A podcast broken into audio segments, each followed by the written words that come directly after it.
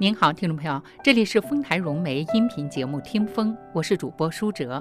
今天我们一起来分享一篇梁实秋的《雪》。李白句“燕山雪花大如席”，这话靠不住。诗人夸张有“白发三千丈”之类。据科学的报道，雪花的结成是当时当地的气温状况而异。最大者直径三至四十，大如席，岂不一片雪花就可以把整个人盖住？雪是越下的大越好，只要是不成灾。雨雪霏霏，向空中撒盐，像柳絮飞舞，缓缓然下，真是有趣，没有人不喜欢。有人喜雨，有人苦雨，不曾听说谁厌恶雪。就是在冰天雪地的地方，爱斯基摩人也还利用雪块砌成圆顶小屋，住进去暖和得很。赏雪须先肚中不饿，否则雪虐风豪之际，饥寒交迫，就许一口气上不来，焉有闲情逸致去细数一片一片又一片，飞入梅花都不见。后汉有一位元安，大雪塞门，无有行路，人谓已死。洛阳令令人除雪，发现他在屋里僵卧，问他为什么不出来，他说：“大雪，人皆饿，不宜干人。此公壮得可爱，自己饿，料想别人也饿。”我相信元安将卧的时候，一定吟不出“风吹雪片似花落”之类的句子。晋王子猷居山阴，夜雪初霁，月色清朗，忽然想起远在善的朋友戴安道，即便夜乘小舟救之。经宿方至，灶门不前而返。假如没有那一场大雪，他固然不会发此奇兴。假如他自己沾舟不济，他也不会风雅到夜乘小船去空走一遭。至于谢安石一门风雅，寒雪之日与儿女吟诗，更是富贵人家事。一片雪花含有无数的结晶，一粒结晶又有好多好多的面，每个面都反射着光，所以雪才显得那样的洁白。我年轻时候听说从前有烹雪论名的故事，一时好奇，便到院里就新降的积雪掬起表面的一层，放在瓶里融成水，煮沸，走七步，用小宜兴壶起大红袍，倒在小茶盅里，细细品啜之。举起喝干了的杯子，就鼻端猛嗅两三下。我一点也不觉得两叶生风，反而觉得舍本嫌强。我在检视那剩余的雪水，好像有用反打的必要。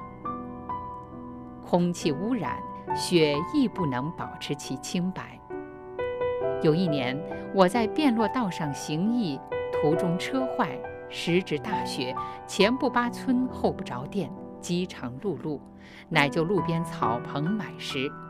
主人想我已挂面，我大喜过望。但是煮面无水，主人取洗脸盆舀路旁积雪，以浑沌沌的雪水下面。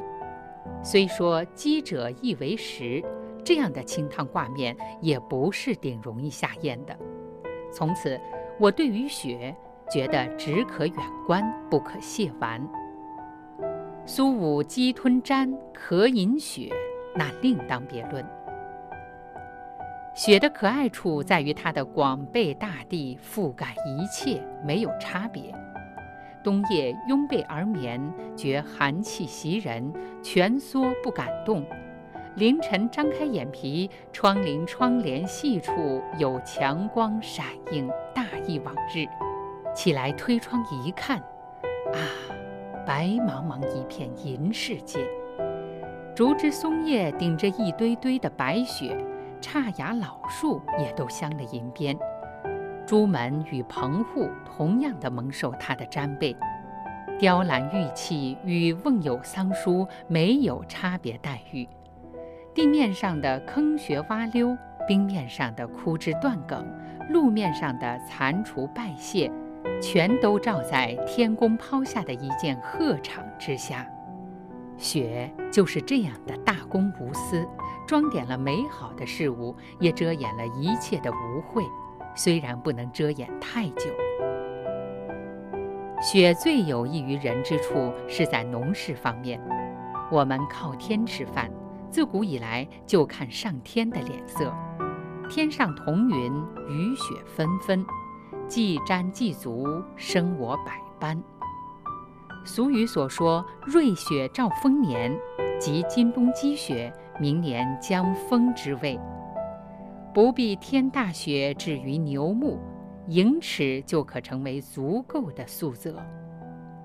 还有人说“雪一脉而必黄”，因为黄以子于地，雪深一尺则入地一丈，连虫害都包治了。我自己也有过一点类似的经验。堂前有芍药两篮，书房檐下有玉簪一齐。冬日几场大雪扫积起来，堆在花篮花圃上面，不但可以使花根保暖，而且来春雪融成了天然的润盖，大地回苏的时候，果然新苗怒发，长得十分茁壮，花团锦簇。我当时觉得比堆雪人更有意义。据说有一位枭雄吟过一首咏雪的诗。黄狗身上白，白狗身上肿。出门一阿鹤，天下大一统。俗话说“官大好吟诗”，何况一位枭雄在银元际会、踌躇满志的时候，这首诗不是没有一点巧思，只是趣味粗犷的可笑。这大概和出身与气质有关。相传，法国皇帝路易十四写了一首三节辽韵诗，自鸣得意，征求诗人批评家布瓦楼的意见。布瓦楼说：“陛下无所不能，陛下欲作一首歪诗，果然做成功了。我们这位枭雄的咏雪，也应该算是很出色的一首歪诗。”您刚才收听的是丰台融媒音频节目《听风》，今天我们一起来欣赏的是梁实秋的《雪》，我是舒哲，感谢您的陪伴，再会。